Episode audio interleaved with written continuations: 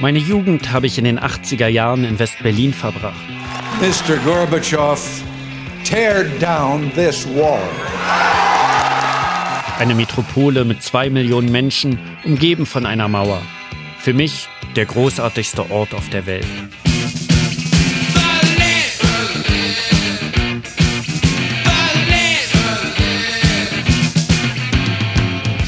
Groß genug, dass etwas passierte und überschaubar genug, um zu wissen, wo es passierte. Spandau war fast eine andere Stadt und das Schlesische Tor das Ende der Welt.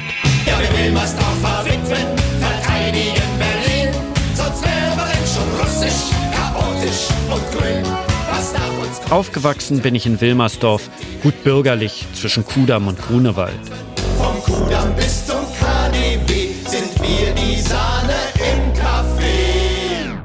Doch mein Herz schlug für Kreuzberg. Militante Demonstranten und Sympathisanten der Hausbesitzer errichten brennende Barrikaden.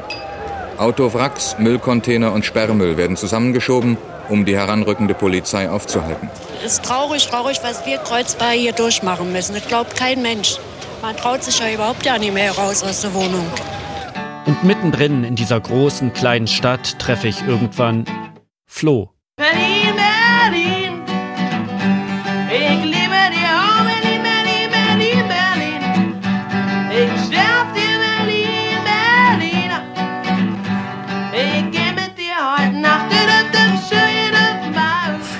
War halt cool und er war hübsch und war so ein junger Punker der cool an der U-Bahn stand. Man konnte Spaß haben mit Flo, man konnte Scheiße machen mit Flo. Also Flo hatte auch immer eine Party und mit jemandem wie Flo gingen einfach immer irgendwelche Türen auf. Flo ist ein Jahr jünger als ich und trotzdem jemand, dessen Freundschaft mir schmeichelt. Denn in der Westberliner Schülerszene ist er eine kleine Berühmtheit. Ein charismatischer junger Musiker.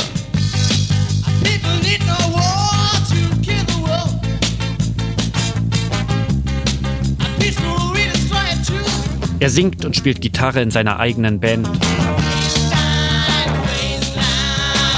So, so, so. Das war also ein Stück von Red Steel Brankman. Jetzt habe ich es richtig, ne? Brockman. Ah. sie sind jung, sie sind richtig gut, spielen viele Konzerte. Wie viele andere bin ich überzeugt, dass sie groß herauskommen können. Das ist der Seiteneingang, oder? Mhm. Von dem die Mutter geschrieben hat. Jo. Doch kurz vor dem entscheidenden Auftritt, der einen Plattenvertrag bringen soll und damit den Beginn einer echten Karriere, passiert etwas Unerwartetes. Da erinnere ich mich noch ziemlich gut, wie wir vom Proberaum in Neukölln unser Equipment einpackten und dahin fuhren. Und Flo sagte, lass uns mal hier abbiegen, da hinten ist jemand, der uns verfolgt. Ey, Esko, weißt du, ich, ich hab, mache schon echt Sorgen, ich werde vielleicht erschossen auf der Bühne. Das Konzert, das eigentlich den Durchbruch bringen soll, wird zu einem Wendepunkt in Flo's Leben. Er verlässt fluchtartig Berlin, lässt seine Bandfreunde sitzen. So. Das hier, gleich das erste, oder? Hier ist es. Mhm. Kein Grabstein. Mhm. Nur ein Foto auf einer Steinplatte. Keine Daten drauf. Ja, geboren ist er 1972 und gestorben am 26. Dezember 2006.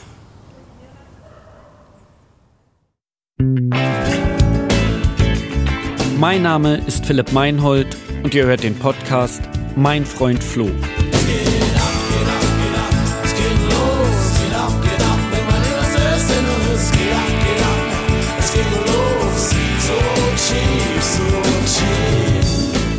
Wir waren irgendwie drei smarte Jungs, wir konnten das auf die Bühne bringen. Wir hatten einen sehr charismatischen Sänger, der sich wirklich um Leben und Tod gesungen hat, also dem es um was ging. Also die drei da auf der Bühne, das stimmte total. Und es war sehr, sehr echt und einfach und sehr frisch. Meine letzte Band, die ich für Sony unter Verdacht genommen hatte, war Selig und das passte genau in dieses Schema rein. Ich hätte mir sehr, sehr gut vorstellen können, dass diese Band auf jeden Fall eine große Chance gehabt hätte. Klar, natürlich, wir wollten die Welt erobern, auf jeden Fall. Folge 1. Die Band, die es hätte werden können.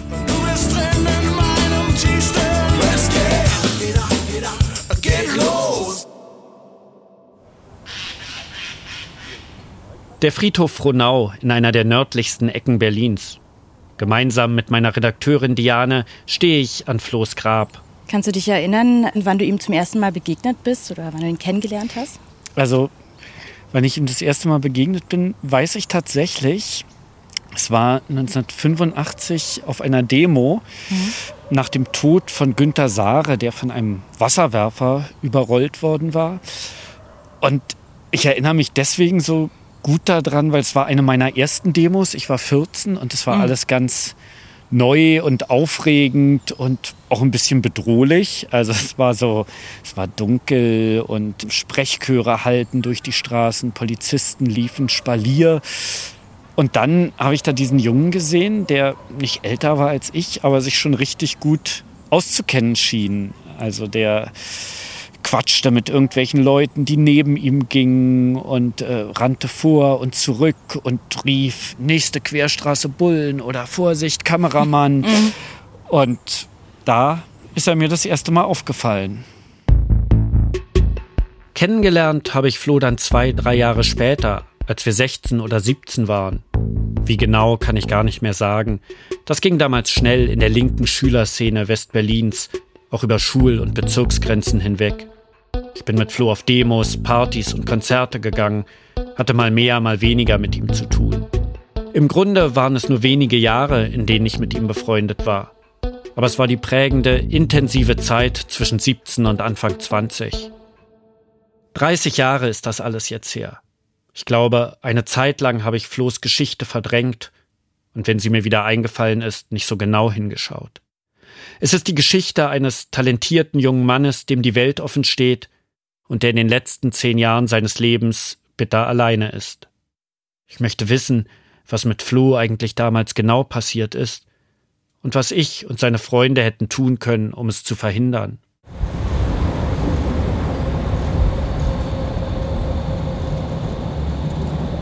Meine Suche wird mich in Flohs Kindheit in den 70er Jahren führen, in die Zeit der Kinderläden und Politrockbands und in die linke Szene Westberlins in den 80ern. Beginnen möchte ich diese Geschichte aber mit Flohs Band, mit der er Anfang der 90er kurz vor dem Durchbruch stand. Ach du liebes Bisschen, jetzt haben wir hier einen Ordner aufliegen, der heißt Weitere Songs von Red Seal Brockman. Ja, hören wir mal rein, einfach klick mal einen an. Achtung.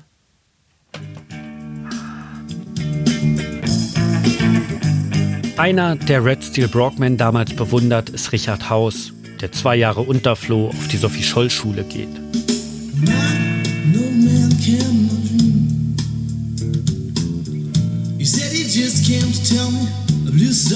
Okay, das ist jetzt aber. Das ist jetzt aber so eine Studioaufnahme sozusagen, ne? Das, äh ja, ja, ist nicht Proberaum wie das andere Tape. Genau. Später ist Richard als PR-Kantate selbst musikalisch erfolgreich. Mit Girly Girly, einem Lied über den Görlitzer Park in Kreuzberg, schafft er es 2003 in die Charts. Heute arbeitet er als Musiker und Musikproduzent in Berlin. Sweet Home Alabama. Coming on, on, on. Ja, so. Ja, also hier, ja. Man, merkt, man merkt jetzt hier natürlich die musikalische Sozialisation. Der Song heißt 1936. Probier ähm, mal Listen to Love. Ja.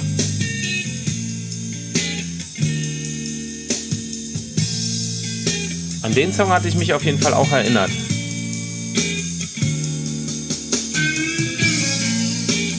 Und das war genau dieses geile Brautmann-Gefühl irgendwie. So diese komische Mischung aus Jazz, Melancholik, Reggae, Rock, Punk. Hier ist es so ein bisschen Sprechgesangmäßig und ein bisschen Rio Reiser Touch. Dieses rotzige, man versteht nicht richtig. Ob er nun einfach nur sein vielleicht nicht ganz so teiltes Englisch damit kaschiert hat damals oder ob es. Aber er hat eine geile Stimme.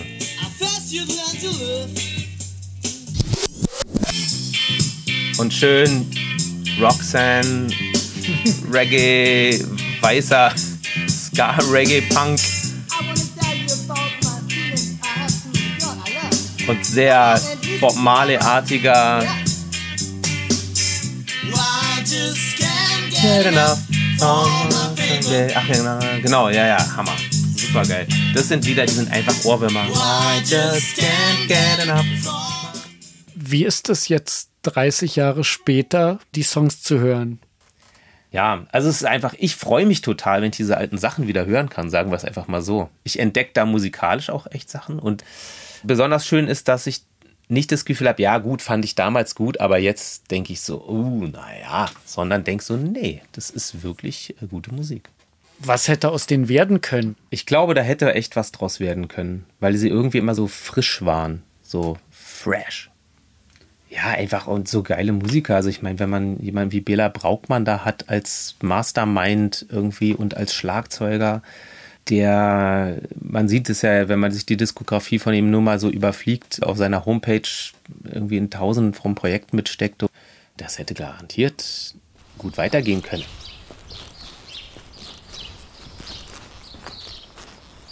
Ich mache mich auf den Weg zu Bela, den damaligen Schlagzeuger der Band, von dem Richard gesprochen hat. Hi. Hey. Ja, Hallo. Äh, ja, so äh, hier. Genau, so machen wir das. Na, komm da rein. Ich besuche ihn in seinem kleinen Tonstudio in Berlin-Friedenau.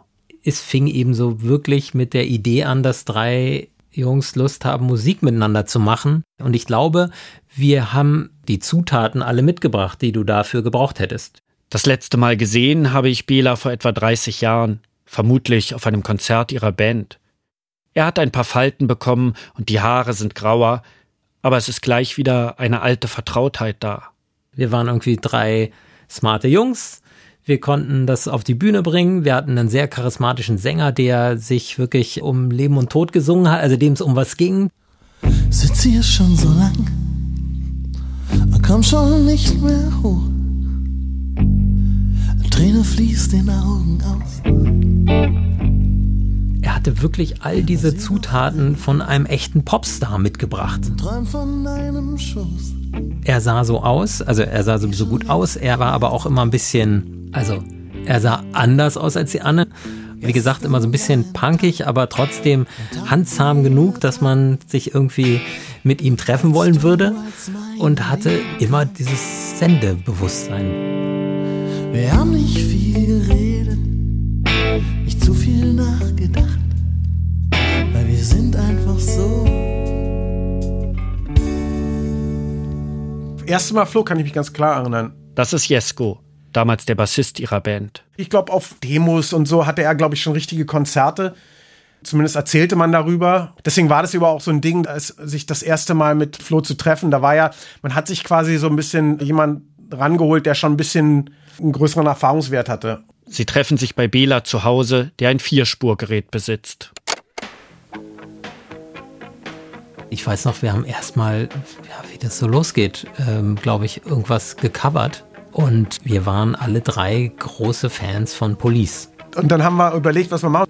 Bela hatte eine Drummaschine, Drums programmiert. Ich weiß nicht, es war ein Tag, muss ein ganzer Tag gewesen sein. Und Bass gespielt und dann Flo hat seine Gitarre drüber gespielt und dann äh, haben wir Every Breath You Take aufgenommen. Bela und Flo sind 15, Jesko 16, als sie im Frühjahr 1988 ihre Band gründen. Sie benennen sich nach ihren Nachnamen, die sie ins Englische übersetzen. Flo Rot, Red, Jesko Stahl, Steel und Brockman ohne CK. War ja Englisch. Und mit einem N. Und das war dann der Name. Red, Steel, Brockman. Flo besorgt ihnen einen Übungsraum im Jugendzentrum Potze in der Potsdamer Straße. Später ziehen sie in einen ehemaligen Luftschutzkeller am Richardplatz in Neukölln. Es gab immer Flo-Songs. Dann gab es Songs, die wir im Studio oder im Proberaum erjammt haben, die auf irgendeiner musikalischen Idee entstanden, die Bela hatte oder die ich hatte oder die Flo hatte. Und dann mussten darüber dann Texte geschrieben werden. Das war so richtig intuitives Musikmachen, weil wir konnten ja noch nicht mal die, die Begriffe, wie man sich darüber verständigt. Also das war dann irgendwann klar. Ach so, das ist der Refrain. Ja, wollen wir die Strophe nochmal spielen? If you try to hurt me, that's just what I say. war so ein bisschen Police-Charakter, würde ich sagen. Und das war sehr, sehr echt und einfach und sehr frisch.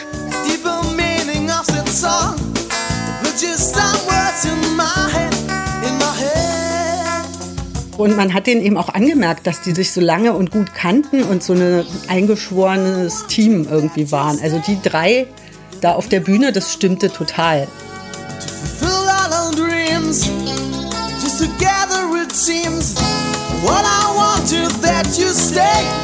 Together we will find the way.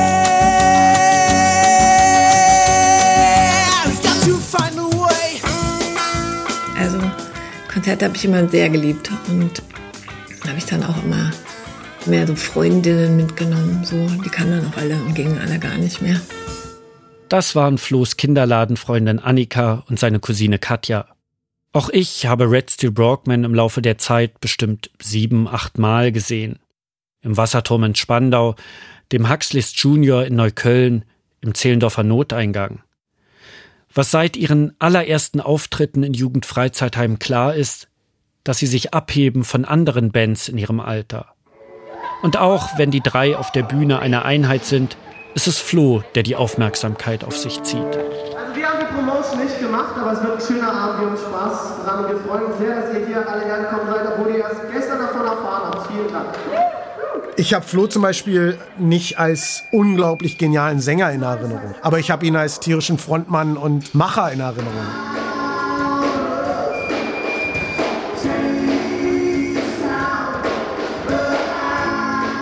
Der hat sich auch nach vorne gestellt, Brust raus und hat eine Ansage gemacht und so und war aber auf der anderen Seite und das ist ja auch ein bisschen vielleicht schon so die einzelnen kleinen Bausteine, die man da gesehen hat für die Geschichte, die dann so folgte, hatte natürlich trotzdem auch diese ganz verletzliche Seite, weil das ist ja oft so, wenn Leute so authentisch was von sich preisgeben, dass sie natürlich auch sehr angreifbar sind und keine Schutzhülle haben.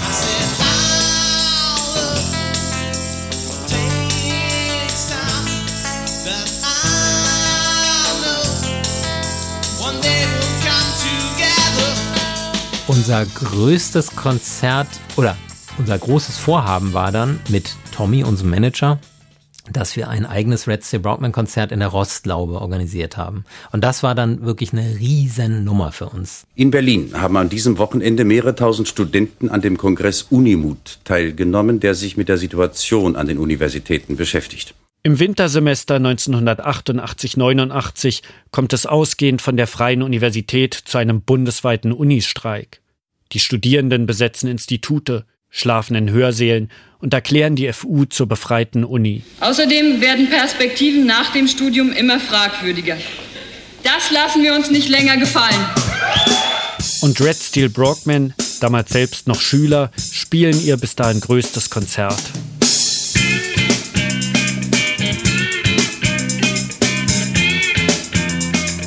Dann war das halt so richtig so wie man mit 17, 16, keine Ahnung, sich so vorstellt, wie es zu sein hat. also ein richtig schönes, fettes Konzert und, und ich weiß noch, es war auf jeden Fall sweaty und beschlagene Fenster.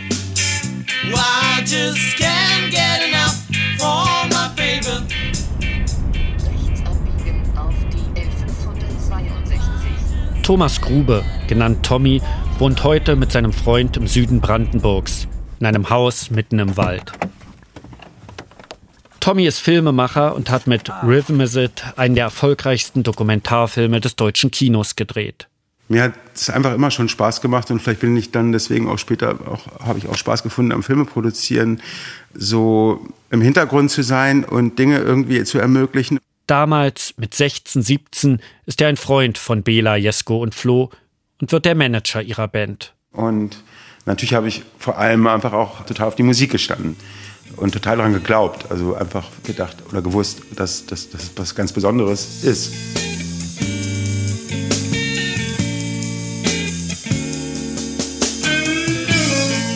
Einen ganzen Tag verbringe ich bei Tommy in seinem Haus im Wald. Wir sprechen über Westberlin in den 80ern und seine Jugend in Lichterfelde. Also ich bin schon in so einem Einfamilienhaus mit Jägerzaun aufgewachsen und habe immer so ein bisschen geguckt. Rathaus Steglitz war sozusagen da, wo die Welt anfing, weil bis dahin äh, fuhr die U-Bahn. Und Flo war für mich immer so ein bisschen die andere Seite der Welt. Über seine Tätigkeit als Manager für die Band. Weil das war ja eben das Tolle bei Red Steel Brockman, wenn man dann einmal auf einem Konzert war und diese Energie und es ein gutes Konzert war, dass die Mund-zu-Mund-Propaganda und im Grunde dazu geführt hat, dass aus einem Konzert sich immer das nächste ergeben hat. Und über Flo als Sänger. Er hatte das einfach und es hat bestimmt was mit der Gebrochenheit seiner Persönlichkeit, mit der anderen Seite, mit einer Sehnsucht, was zu tun, die dahinter gelegen hat. Bei einem dieser Konzerte wird Klaus Böhlitz auf sie aufmerksam. Heute Manager des Rappers Materia, damals Betreiber des Tritonus-Studios in Kreuzberg. Er fragt sie, ob sie bei ihm ein paar Probeaufnahmen machen wollen. Und in meiner Erinnerung sind wir dafür immer ans Ende der Welt gefahren, nämlich bis zur Endstation der Linie 1 Schlesisches Tor. Und dann mussten wir da noch in diese dunkle Straße laufen und da war das Tritonus-Studio. Nick Cave, die einstürzenden Neubauten und Tonsteine Scherben nehmen hier damals auf. Also das war nochmal eine ganz, ganz andere Welt. Und da gab es einen Assistenten und da gab es eine Kaffeemaschine und einen vollen Kühlschrank und Bier umsonst und man konnte da in der Küche sitzen und über Songs reden. Bevor es an die Aufnahmen ging, war es ja auch das erste Mal, dass wirklich ein Mann aus der Musikindustrie sich mit uns über Songs unterhalten hat, über Songs schreiben und über Klang und über Groove und weiß ich was. Böhlitz, damals selbst erst um die 30, wird so etwas wie der Mentor der Band. Ich glaube, Klaus hat einmal ganz klar gesehen, dass wir durchaus Potenzial haben und das irgendwie auf einem vielleicht auch für unser Alter ganz erstaunlichen Niveau machen. Und vor allen Dingen glaube ich natürlich, Flo diese Strahlkraft hat, dass das wirklich nach einer Band aussah. Und ich glaube, Jesko und mein Job war eher, dass es auch nach einer klang. Die Zeit im Studio ist herausfordernd für die drei. Und da erinnere ich mich auch noch, dass ich da als Schlagzeuger total an meine Grenzen kam. Gerade der eine Scheiß-Song, diese, diese Basslinie. Und irgendwie im Laufe dieses Prozesses, da war so ein bisschen Hosen runterlassen angesagt, weil also sie waren einfach stark live, weil sie auch einfach diese Ausstrahlung und diese Leidenschaft und da war es auch egal, wie perfekt ein Timing ist oder wie perfekt eine Aussprache ist oder was Flo da nun gerade genau hinnuschelt oder nicht. Sitting in the kitchen, a hand so cold.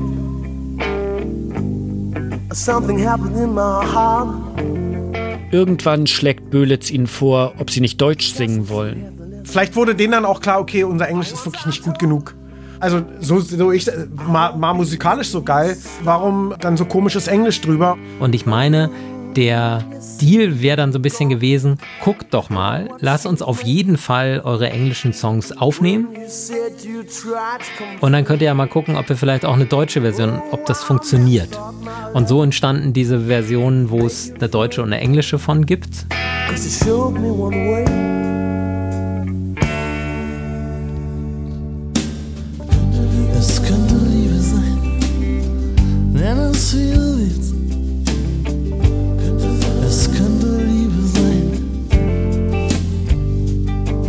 Diese Ballade, ich glaube, die hieß You Can Call It Love.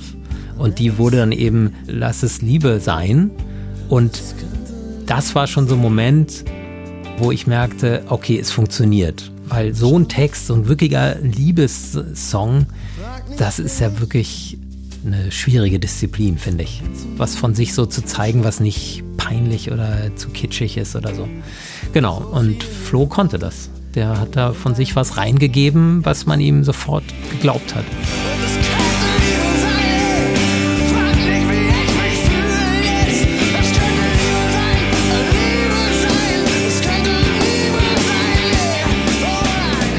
Und dann kam aber die Überraschung, Hallo, wir sind Red Steel Brockman und wir singen auf Deutsch. Und dann sagen die auf Deutsch und sagen, kann es Liebe sein? Ne, ne, ne, kann es Liebe sein? Und wir saßen da irgendwie mit offenen, mündernden Augen und das war irgendwie nochmal so eine ganz krasse Öffnung dieser Band, die natürlich echt gewagt war. Und ich fand es ein super Schritt. Das war so dieser Wind, der da aufkam, dass auf einmal junge, coole Bands was auf Deutsch machen, was jahrelang hat das einfach keiner gemacht. Das war immer nur Schlager dann. Und ähm, das war so die, ja, die Vision, glaube ich, von Klaus, weil es in der Luft lag. Schließlich hat Böhlitz das, was er braucht. Ein Demo-Tape mit einer Handvoll Songs, das er Plattenfirmen vorspielen kann. Aber wir waren happy mit dem, was wir da gemacht haben. Also Zukunft rückte näher irgendwie, Erfolg rückte näher und das war der Anfang der großen Karriere. So zumindest hat sich's angefühlt. Böhlitz organisiert ein Showcase in der Villa Kreuzberg. Ein Konzert nicht nur für Fans, sondern für ausgewählte wichtige Menschen aus der Musikbranche, die auf der Suche nach Talenten sind. Doch am Tag dieses wichtigen Konzerts passiert etwas, was nicht eingeplant ist. Da erinnere ich mich noch ziemlich gut, wie wir vom Proberaum in Neukölln unser Equipment einpackten und dahin fuhren. Und Flo sagte, lass uns mal hier abbiegen, da hinten ist jemand, der uns verfolgt. Dann kann ich mich nur noch an ein Gespräch, was ich mit Flo vor der Villa Kreuzberg hatte, an dem Nachmittag wahrscheinlich, wo die Show stattfinden sollte. Mit, ey, Esko, weißt du, ich, ich hab, mache schon echt Sorgen, ich werde vielleicht erschossen auf der Bühne. Also ich weiß noch, es war mir völlig absurd, aber ihm war es total ernst. Und er drehte sich auch immer um und versteckte sich im Auto.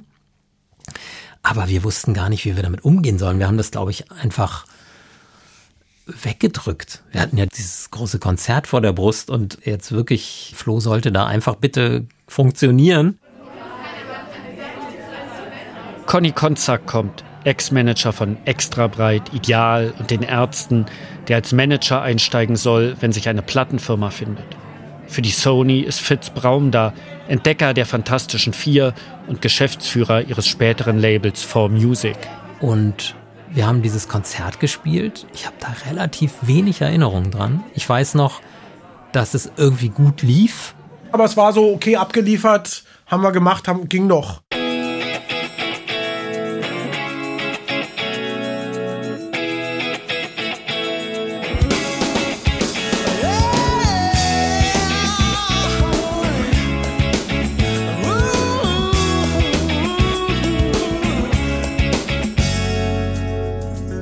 Also es war nicht mein erstes Stretch Brockman Konzert, sondern ich mindestens das zweite oder dritte. Aber es war eins der besten, fand ich. Das ist Daniel, der wie Jesko und Tommy aus Lichterfelde stammt. Und die haben jedenfalls gut losgelegt und schön gespielt, aber dann gab es irgendwie so Momente nach, ich würde jetzt sagen, ein, zwei, vielleicht auch drei Liedern, wo der Sänger dann ins Mikrofon zum Publikum gesagt hat, ach Mensch, das jetzt eben, da habe ich mich kurz verspielt oder ich habe mich versungen oder irgendwas ähnliches und hat sich quasi dafür entschuldigt, dass er einen kleinen Fehler gemacht hat, den meines Erachtens wahrscheinlich überhaupt niemand im Publikum überhaupt bemerkt hätte. Weil ich nie, nie, niemand mehr sehe, außer dir,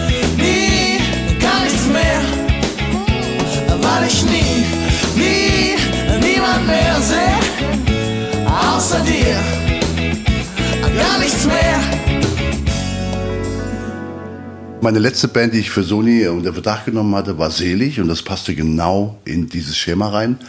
Ich hätte mir sehr, sehr gut vorstellen können, dass diese Band auf jeden Fall eine große Chance gehabt hätte. Fitz Braum kann sich nicht mehr an das Showcase erinnern. Er hat in seinem Leben etwa 10.000 Konzerte gesehen. Aber als ich ihm das Demo-Tape von damals vorspiele, ist er verwirrt. Ich muss ganz klar sagen, wenn ich mir das heute anhöre, ich kann mir nicht vorstellen, dass ich das nicht nachverfolgt hätte. Das heißt, Selig kam danach, hätten auch Red Steel Brockman es werden können? Ja, ja, also und zwar nicht entweder oder, sondern beide. Unbedingt, ja. Und ich weiß gar nicht, was passiert ist. Ich weiß nicht, warum das nicht passiert ist. Ich weiß es nicht. Tatsächlich meldet sich die Sony ein paar Wochen nach dem Konzert bei Klaus Böhlitz. Doch zu einem Vertrag kommt es nicht mehr denn da ist Flo bereits weg. Ein oder zwei Tage später hatte er Jesko und mich angerufen und wollte sich in einem Café treffen, irgendwo am Nollendorfplatz. Und dort hat er uns sehr unmissverständlich klargemacht, dass er die Stadt verlassen muss. Und dann war der auch einfach weg. Ja, und Jesko und ich saßen da so ein bisschen. Der Leadsänger war weg und wir wussten auch nicht, ich habe keine Erinnerung an Flo nach dem. Ich war wahrscheinlich so shut down und verletzt von dem Ganzen, dass ich, glaube ich, keinen, zumindest in meiner Erinnerung, keinen Gedanken mehr an ihn verschwendet habe. So sauer war ich. Was war seine Angst? Also von wem? Na, das müssen, muss, muss irgendwie Nazis. Also Nazi war immer das Thema, dass, dass Leute ihn ankragen wollten, als er noch dieser Singer-Songwriter politisch war. Und da gab es wohl irgendwelche Skinheads, die ihn als Ziel erklärt hatten. Rechte Skinheads, die es auf Flo abgesehen haben? Dazu mehr in der nächsten Folge von Mein Freund Flo. Ich weiß noch eine Situation, wo wir auf dem Winterfeldplatz standen und er ganz erschüttert war. Und als die Plakate auftauchten, haben Ingrid und ich uns sehr ernst unterhalten und haben dann am gleichen Tag noch entschieden, dass wir zur Polizei gehen. Also wenn mir das passiert wäre, ja, wenn überall Fotos von mir hängen würden und Nazis dazu auffordern würden, mich zusammenzuschlagen, also ich wäre des Lebens nicht mehr froh geworden. Mein Freund Flo ist eine vierteilige Podcast-Serie von mir, Philipp Meinhold. Die Originalmusik stammt von Red Steel Brockman, zusätzliche Musik von Bela Brauchmann und Jesko Stahl. Für den Schnitt ist Wenke Decker verantwortlich, für die Produktion Max Stern. Die Redaktion hat Diana Arapovic. Mein Freund Flo ist eine Produktion von Radio 1 vom Rundfunk Berlin-Brandenburg 2022.